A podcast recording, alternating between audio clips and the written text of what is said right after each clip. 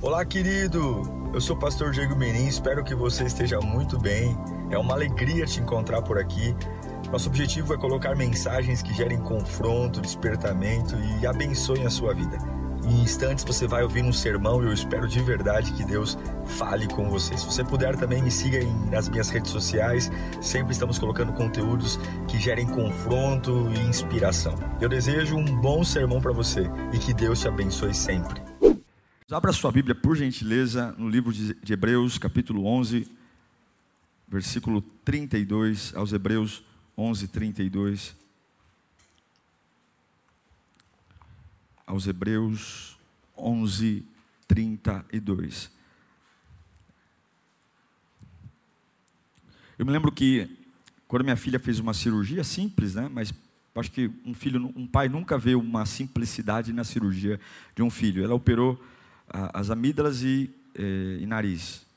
E eu lembro quando ela entrou para a cirurgia, chorando, claro, né? Tinha acho que dois anos na época. E a gente saiu chorando mais ainda. E tudo que a gente queria era a notícia. Né? Então você fica ali naquela agonia. Quem já passou por uma situação assim? Né? A única coisa que um pai quer saber é que alguém volte, um enfermeiro, um médico, e diga: olha, correu tudo bem, é ou não é? É como aquela informação que você põe o pé no, no, no, no freio e diz: posso respirar, posso. Porque tem coisas que quando a gente sabe, muda tudo, não é verdade? Então, poxa vida, ainda que ela esteja no centro cirúrgico, ainda que ela esteja ainda à base de, de, de, de sedativo, mas saber que a cirurgia correu tudo bem, uau, já é tudo. Eu não preciso nem vê-la nesse momento, mas a informação ela vai trazer para mim equilíbrio, concordam ou não? Tem coisas que a gente tem que saber.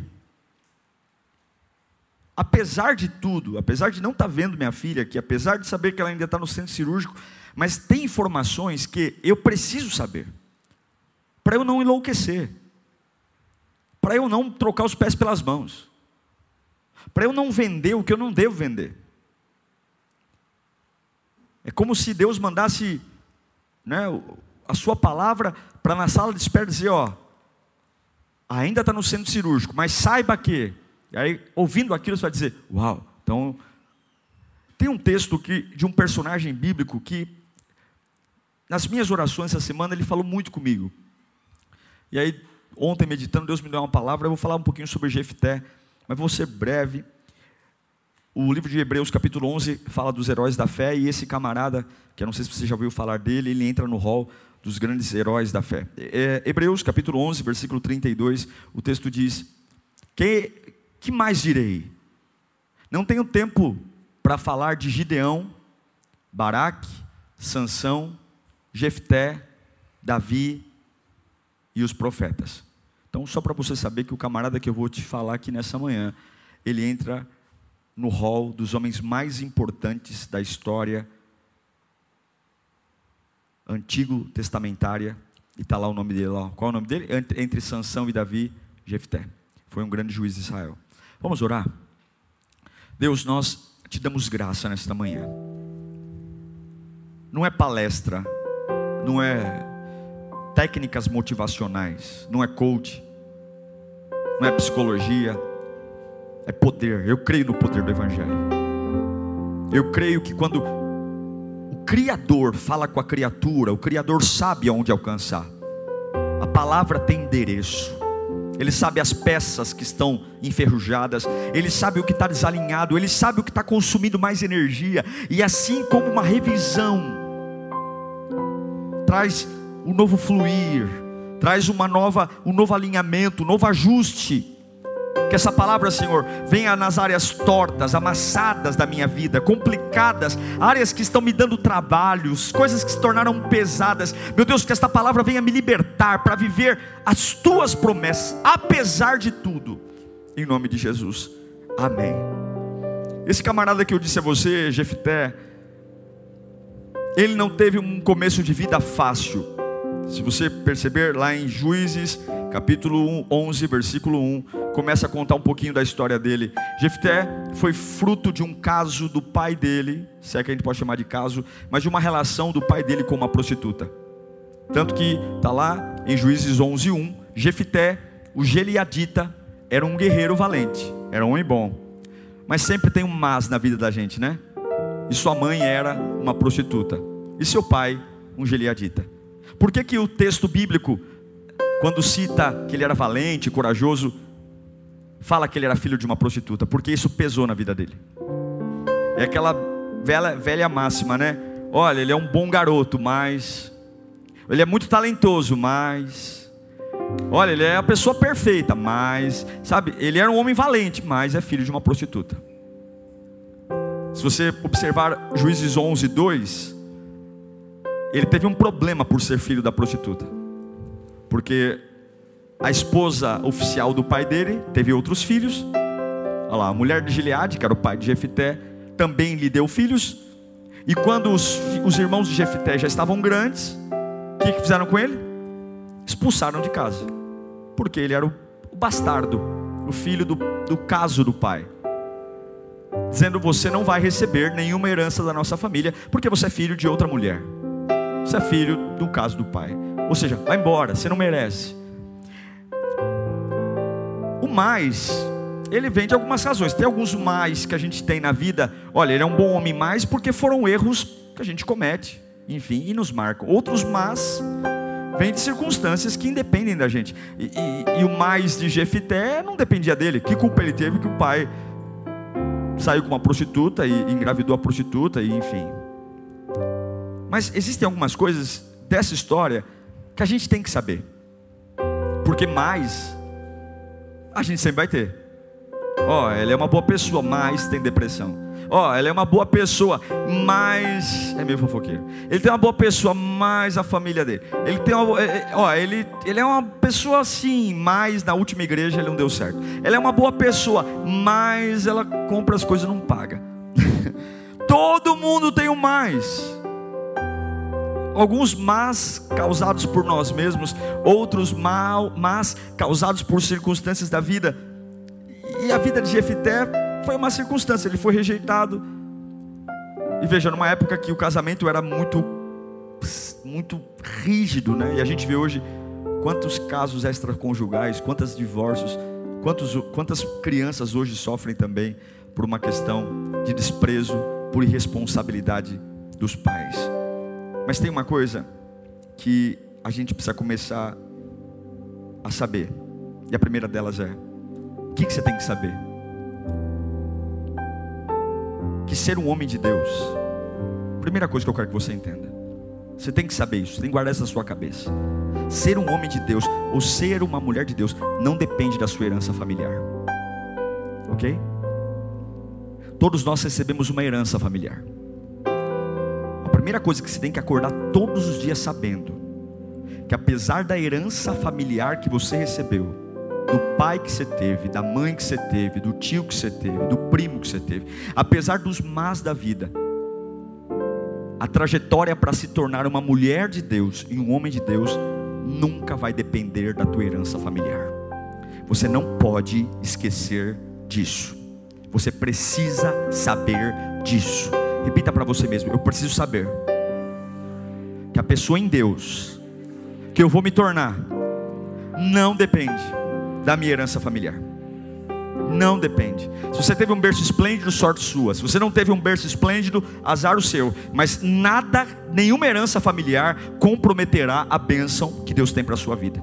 Então não use isso como uma desculpa para dizer, eu não me tornei ainda o homem de Deus que eu queria ser, a mulher de Deus que eu queria ser, porque eu tenho uma história, eu tenho uma. Não, não, não. Eu vou te provar aqui na vida de Jefité que ser filho de uma prostituta, de um caso do pai, ser expulso pelos irmãos, não impediu ele se tornar quem ele deveria ser na presença de Deus. Então, se você tem construído na sua cabeça alguns, alguns modelos que justificam o porquê você está parado, ou porquê você ainda não é melhor do que deveria ser, eu quero dizer que é mentira do diabo, porque a bênção de Deus, o que Deus tem para você, não depende da sua herança familiar.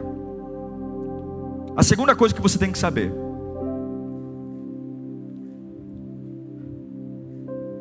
que aqueles que se aproximam de homens que têm propósito, nem sempre são as melhores pessoas. A gente sempre pensa assim: ah, pastor, para eu ter uma vida relevante, eu tenho que morar num lugar melhor, eu tenho que, eu tenho que conviver com gente que tem dinheiro, eu tenho que conviver com acadêmicos. Não, eu tenho que conviver com gente de caráter, mas tem hora que não dá para conviver. Tem hora que eu vou trabalhar num ambiente opressor. Se você observar lá no versículo 3 de Juízes 11, quando os irmãos de Jefité expulsam eles, olha qual era a companhia dele. Tá lá, ó. Então Jefité fugiu dos seus irmãos e se estabeleceu em Tobi. E ali um bando do quê? De vadios. Em outras palavras, vagabundo, gente que não trabalha, gente que não faz nada, gente que vive na rua perambulando. Ali um bando de vadios uniu-se a ele você tem que saber que as pessoas que te seguem, ou as pessoas que convivem com você, ou as pessoas com que você trabalha, ou as pessoas com que você se relaciona, ou, os seus vizinhos de, de, de condomínio, eles não têm o poder de interferir naquilo que Deus tem para você. Você tem que saber. É óbvio, eu tenho que andar com gente. Quem vai me influenciar é uma coisa, mas não é que Jefité seguia ele, você está entendendo? Quem que seguia? Quem seguia quem? Os vadios seguiam Jefité e não Jefité seguia os vadios. Em outras palavras, ele influencia. Vai ter muita gente andando atrás de você que para muitos serão desprezados, porque líderes, pessoas de influência atraem pessoas. Quando você tem um propósito diante de Deus, ou quando você tem um chamado, pode ter certeza, você vai atrair gente boa e você vai atrair gente ruim. Você vai atrair gente que presta e você vai atrair gente que não presta. E você não pode ficar gastando o seu tempo tentando avaliar quem está vindo. Aceita, porque o teu chamado, o que Deus tem para você, não depende das pessoas que se aproximam de você. Então não tenha medo se estão se aproximando de você falsos. Ai, pastor, agora estou preocupado porque lá no serviço contrataram umas pessoas lá que me olham feio. Ah, pastor, eu estou preocupado porque estou sendo ameaçado. Nossa, eu estou preocupado porque estão se aproximam de mim, gente que eu não consigo confiar. O que Deus tem para você não depende de quem se aproxima. Confie, trema na base, mas confie. Ainda que os vadios se aproximem, ainda que gente sem caráter se aproxima, ainda que pessoas que você fala, meu, esse camarada aqui está aqui, eu nem sei porquê. Não coloque isso como um peso, porque assim como os vadios se aproximaram de Jefité e não barraram tinha para ele, não se preocupe, porque é Deus que se estabelece. Você está entendendo isso? Você tem que saber para você não gastar o teu tempo e a tua energia com coisas que não importam. Não importam. Sempre que Deus levanta um líder, Ele vai usar você para coisas, para pessoas que são boas e outras que não. E cabe você fazê-los seguir, segui-los. Cabe você fazê-los te seguir pelo caminho certo. Diga, eu tenho que saber que as pessoas que se aproximarão de mim nem sempre serão as melhores. Isso não quer dizer que vai interferir o chamado de Deus na sua vida. Você está preparado para isso? Para ver gente ruim, ruim, que eu digo não a pessoa, mas a prática, e elas te seguirem e você não se ofender com isso? Ou você só consegue lidar com gente parecida, gente que combina? Quando a gente sabe isso, a gente para de se ofender com bobagem, para de ficar tendo crise por coisa que não importa. A gente é bem resolvido, porque ainda que os vadios se aproximem, eles não determinam para onde eu estou indo. Eu tenho que saber. Primeira coisa, eu tenho que saber que a minha bênção e que o meu ministério não depende da minha herança familiar. Segunda coisa, eu tenho que saber que a minha bênção, o que Deus tem para mim, não depende das pessoas que se aproximam e principalmente se não forem boas pessoas. Eu aprendo com Jefté, em Juízes 4, que o homem de Deus não briga por cargo, liderança e posição. Você tem que saber disso. Que se você está brigando por algo, você não é homem de Deus. Em Juízes capítulo 4, 11, versículo 4, diz que algum tempo depois, quando os amonitas entraram em guerra contra Israel, os líderes de Gileade, o mesmo, o mesmo povo que falou para Jefité, vai embora porque você não pode ter herança com a gente, você é filho de prostituta, foram buscar Jefité em Tobi, enquanto ele estava no meio dos vadios, e disseram: venha, como assim? Seja o nosso comandante. O camarada foi expulso que era filho de prostituta, bastardo, agora vão chamá-lo para voltar para ser líder, para que possamos combater os amonitas. Disse-lhe Jefité: Vocês não me odiavam e não me expulsaram da casa de meu pai? Por que me procuram agora quando estão em dificuldades? Apesar disso, agora estamos apelando a você, implorando, responderam os líderes de Gileade: Venha combater conosco os amonitas, e você será chefe de todos os que vivem em Gileade. Homem de Deus, não gasta o tempo por posições. Eu fico pensando, o que, que Jefité tinha para fazê-lo ser lembrado morando numa outra cidade? Ele não era um grande guerreiro, ele era valente, a Bíblia diz, é Deus que reconhece o seu valor. Ele não estava na, nas vitrines da vida, ele não estava nas grandes plataformas de, de, de redes sociais, ele não estava sendo visto, ele estava em Tobi, rodeado por pessoas que sequer eram prestáveis, eram vadios, diz a Bíblia. Ou seja, sem nenhuma propaganda, sem nenhuma repercussão, sem nenhum, sem nenhum tipo de glamour, estava lá escondido. E do outro lado, a única memória que tinham dele era aquela filha de uma prostituta. Mas quando Deus quer levantar alguém, irmão, ainda que você não tenha nenhum valor, nenhum currículo diante dos homens, quando Deus quer levantar alguém, ninguém segura, você está entendendo?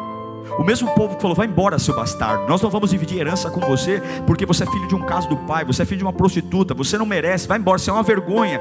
Agora, de uma forma sobrenatural, no meio da crise, no meio da guerra, eles lembram do Jefité, que está lá escondidinho, não tem repercussão, não tem Facebook, não tem Instagram, não tem YouTube, ele não tem nada, ele está lá e está onde? Está fazendo curso em Harvard, ele está fazendo faculdade nos Estados Unidos, por que, que ele foi? Não, ele está andando com gente ruim, ele está andando com vadio. Mas se você entender que quando você se submete a Deus, você não precisa lutar por nada, é só lutar para adoração, é só lutar para estar tá na brecha, é só lutar para ter um coração santificado, é só orar para estar tá no lugar certo, e ainda que esse lugar que você está lutando não tenha glamour, não tenha pompa, não reverbere sucesso, saiba que Deus inclina o coração de homens para te achar. Jefité foi lá e encontrar dizendo: volte, e não é volte para limpar o chão, não é volte para ensinar nossas botas, não é volte para ser é, é, é, cuidador de cavalos, volte para nos liderar. Quem? Ah, sim, o mesmo que nós expulsamos volte, porque não tem explicação, não tem lógica, não tem, não tem explicação em livros de liderança, não tem explicação em teorias positivistas, não tem explicação, nenhum coach vai poder dizer o porquê. A minha explicação é: é assim que o céu quis, é assim que o céu vê, é assim que Deus vê. A sua vida não está escrita em livros, será porque Deus vê assim, será porque Deus quer assim, e será porque Deus pode fazer tudo o que quer sem pedir permissão para ninguém. Oh, Jefité, quantos estão escondidos aqui hoje? Chorando, sofrendo, dizendo: Eu preciso aparecer, eu preciso me mostrar, porque quem não é visto não é lembrado. Fique tranquilo, agrade o Criador, agrade aquele que tem o domínio, porque Ele vai fazer quem você menos espera. Bater na porta da tua casa vem, nós precisamos de você, vem, nós precisamos de você. Você tem que lembrar de segunda a segunda que homem de Deus não luta por posição. Você tem que lembrar de segunda a segunda que homem de Deus não luta por cargo. Você tem que lembrar de segunda a segunda que homem de Deus não luta por patentes. Você tem que lembrar que homem de Deus luta por agradar a Deus. Você tem que lembrar. Você precisa saber. Você não precisa fazer nada além do que servir a Deus. E na hora certa, Deus vai estabelecer você. Deus vai estabelecer você. Agora, outra coisa que você tem que saber, além de, do que eu já te disse, sua herança familiar não vai interferir em você. Você tem que lembrar claramente todos os dias que nem sempre os melhores vão estar perto de você. Você tem que lembrar que homem de Deus, você tem que saber que homem de Deus não luta por posições. E você tem que saber também que homens de Deus sempre são revelados em dias de adversidade. Não é um púlpito que revela um homem de Deus. Não é uma, um cargo, uma função. Veja, enquanto Israel não tinha enquanto Israel não tinha perseguição, Jefité foi expulso. Enquanto havia paz em Israel, as pessoas jogaram Jefité fora. Ninguém viu o valor dele. Ninguém viu o chamado dele. Vai embora. Você é o, o mais, o filho da, da, o filho bastardo, o filho da prostituta. Vai embora. Mas quando Amon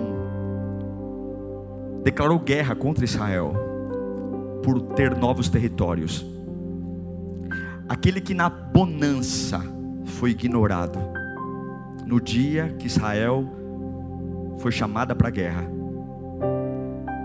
Deus exalta e levanta o homem de, o homem de Deus.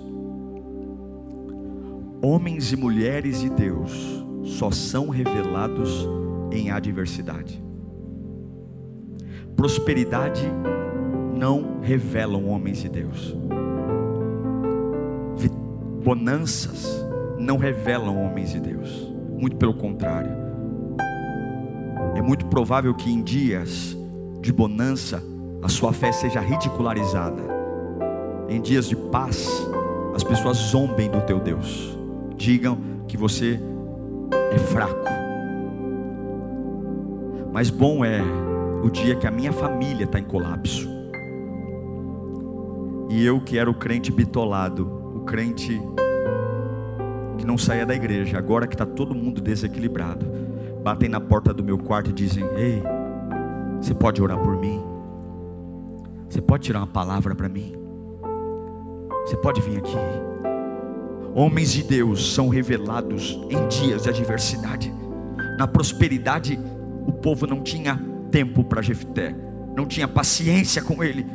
Mas quando Amon declara guerra, eles querem que Jefité o lidere. Eu quero que você entenda, seja paciente com seus amigos, Seja paciente com teus filhos, seja paciente com teu marido, seja paciente com a sua casa, seja paciente com seus amigos. Pare de se ofender com eles. Pare. Você não vê momento algum Jefité dizendo eu não vou voltar porque você não, não, não seja paciente. Seja paciente. Seja firme. Fique firme na fé. Ore por eles. Se está tendo prosperidade e eles estão zombando da sua fé, ore por eles. Ore por eles. Mas esteja lá. Esteja lá. Se eles estão jogando você fora, não se magoe. Não se magoe porque isso faz parte da vida. A fé nunca é vista em bonança. A fé só é só ressurge na luta, na adversidade. Então, talvez eles não estão enxergando quem você é e o que você carrega, porque eles estão vivendo uma fase linda, uma fase de paz. Mas Satanás nunca permite uma vida tranquila para aqueles que estão longe ou aprisionados. Se para nós que temos Deus, ele persegue aqueles que já são dele, ele amarra de todos os jeitos, principalmente quando caminha com alguém que conhece a verdade. Então, fique firme, suporte, tenha maturidade para ouvir, para ouvir piadinha, tenha maturidade para ouvir alguma, alguma conversa atravessada, tenha maturidade e não se ofenda, fique lá. Se jogarem você para o canto, fique lá, porque no dia da adversidade, no dia da adversidade, você que foi jogado de lado, desprezado, eles vão olhar para você como líder, dizer: Jefité, lidere-nos, Jefité, esteja acima de nós, Jefité, conduza-nos. Sabe por quê? Porque homens de Deus e mulheres de Deus são revelados na adversidade. Aguarde isso. Você tem que estar lá para ajudá-los quando ele precisar. Você tem que estar lá firme para que quando a adversidade quebrar o coração deles, a sua fé esteja lá erguida. Você tem que ser firme. Perdoe-os, ame-os, aconselhe, tenha paciência com eles. Eles não conseguem ver a glória de Deus em você, porque eles ainda não viram a adversidade. Eles não conseguem ver o tamanho do teu Deus, porque eles ainda não viram a adversidade. E seja maduro, porque a adversidade vai atingir você também não vai atingir só eles.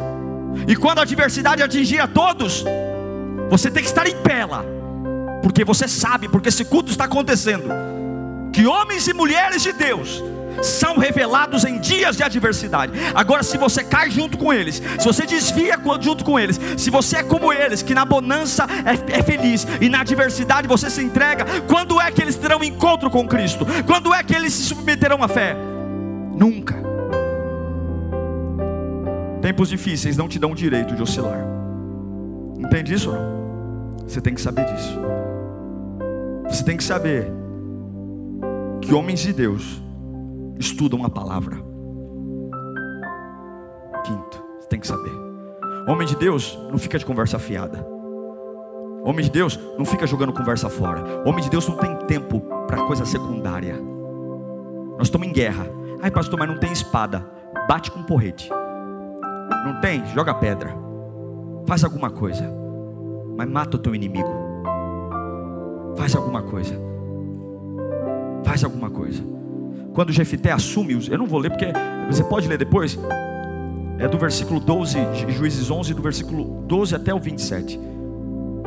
Jefité é chamado de volta para Israel pelos Gileaditas porque Amon quer guerra. Amon queria territórios. E o povo não conhecia a história do povo hebreu. Amon estava pleiteando duas terras, dizendo que quando o povo de Israel saiu do Egito, aquelas terras que eles tomaram posses eram deles de herança, e todo mundo se submetendo porque não conhecia a história do povo hebreu, não conhecia a história. E quando o Jefité, depois você pode ler, quando o Jefité manda carta para o rei Amon dizendo: "Não, eu conheço a história. Eu sei como Deus os tirou do Egito. Eu sei que os territórios que nós temos foram conquistados em batalha e são nossos legítimos. Nós não devolveremos a vocês. Mas por que que Jefité conseguiu debater com o rei Amon diante de uma ameaça? Porque ele conhecia outro lado da história. Se você só conhece a ameaça e não conhece a promessa, você morre. Se você só conhece o poder do diabo e não conhece o poder de Deus, você não aguenta. Se você só ouve a ameaça e não ouve como Deus pode te defender, você entra em colapso. O problema é que nós temos na ponta da língua e na ponta do ouvido tudo que o diabo pode fazer. Nós tememos, olha, as pessoas ficam impressionadas quando tem uma manifestação demoníaca, mas ninguém fica impressionado quando alguém é batizado com o Espírito Santo. O mal nos impressiona muito mais, a ameaça nos impressiona muito mais, o tiro do inimigo nos, nos impressiona muito mais do que aquilo que está conosco. A mentira, a ofensa, meu Deus do céu. Se eu falar que Deus está com você, você esquece em dois minutos. Se eu falar que o diabo quer te matar, você vai para casa e fica 15 noites sem dormir. Por quê?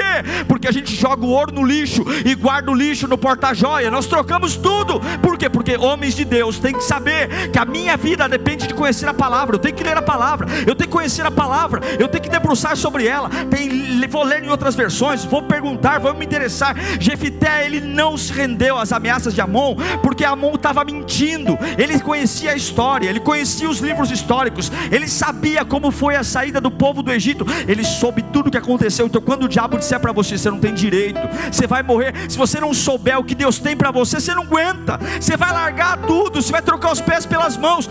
Homens de Deus sabem que vencem suas guerras conhecendo a palavra. Você tem que saber disso. Tem que saber. Tem que ler Bíblia. Tem que conhecer a palavra. E culto não se ensina a Bíblia. Eu não estou te ensinando Bíblia, eu estou pregando o Evangelho. Você tem que ler a Bíblia.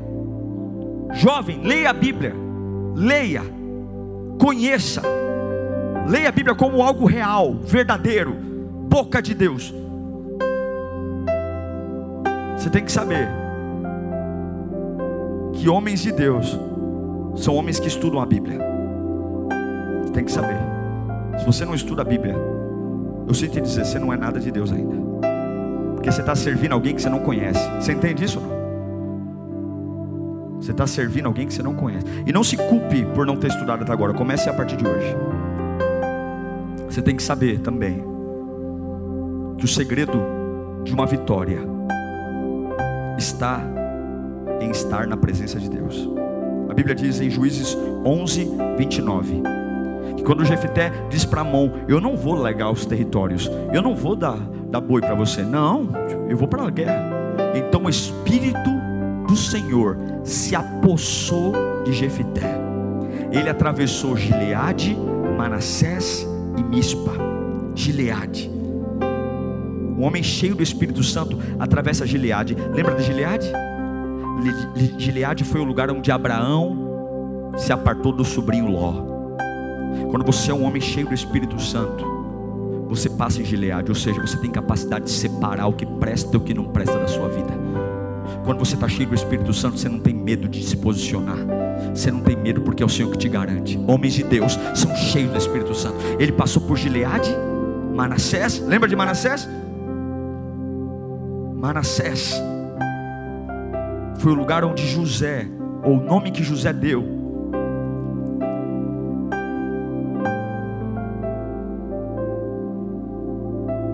Jacó deu para o seu filho que significa Manassés? Meu luto acabou. Acabou. Acabou. Diga comigo, Manassés, lugar do esquecimento. Um homem cheio do Espírito Santo tem a capacidade de esquecer.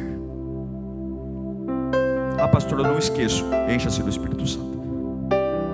Gileade, lugar de separação. Manassés, lugar de esquecimento. E ele passa Jefité por Mispa. Mispa é o lugar de visão, lugar alto, onde você avista o inimigo e vai dizer: Essa terra que você quer, eu não vou te dar. Essa terra que você quer é minha por direito. Depois que Deus o encheu pelo Espírito Santo, ele passou por Gileade, Manassés e Mispa.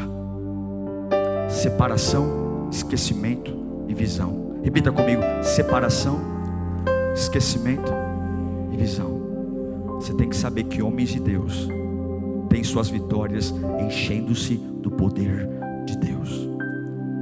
Fecha a boca e vai encher do poder de Deus. Fecha a boca. Fortaleça-se no espírito. Vença seus inimigos no espírito. Vença. E a última coisa que eu quero te ensinar aqui nessa manhã para nós orarmos. Você tem que saber que homens de Deus não são perfeitos. Homens de Deus não são perfeitos. Deus fala para Jefté: vai lá, encha-se do Espírito Santo. E aí, homens são ansiosos, sabe que ele fala? Senhor, Deus não pediu um voto para ele, mas ele fala para Deus: coloca para mim, Juízes 11, 30.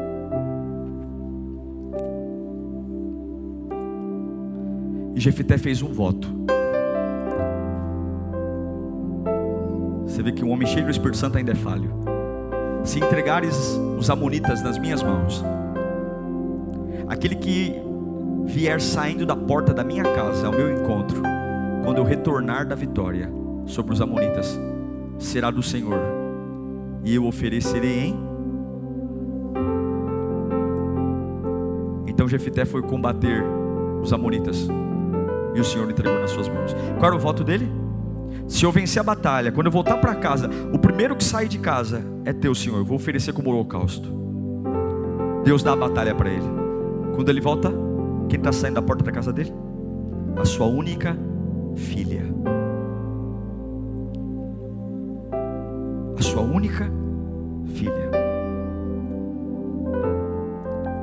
Homens de Deus, ainda cheios do Espírito Santo, ainda são falhos. Você tem que saber que por mais que você seja um grande homem de Deus ou uma grande mulher de Deus, você sempre será falho. Você tem que saber. Para você quando falhar, não falar, ah, acabou tudo. Ele teve que cumprir o voto. Entregou a filha.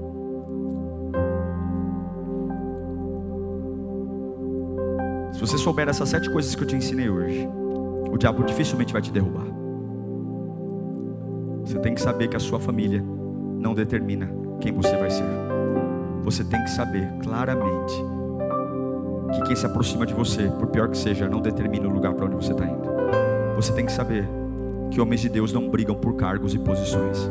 Você tem que saber que homens de Deus e mulheres de Deus são revelados em dias de adversidade. Você tem que saber que homens de Deus estudam a Bíblia e a palavra de Deus. Você tem que saber, de todas as formas, que homens de Deus têm a sua vitória na presença do Espírito Santo. E por fim, homens de Deus não são perfeitos. Não são perfeitos.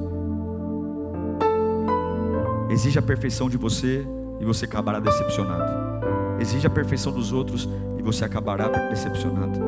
Exige a perfeição de qualquer lugar e você acabará decepcionado. Espere a perfeição de Jesus e você acabará a pessoa mais feliz do mundo.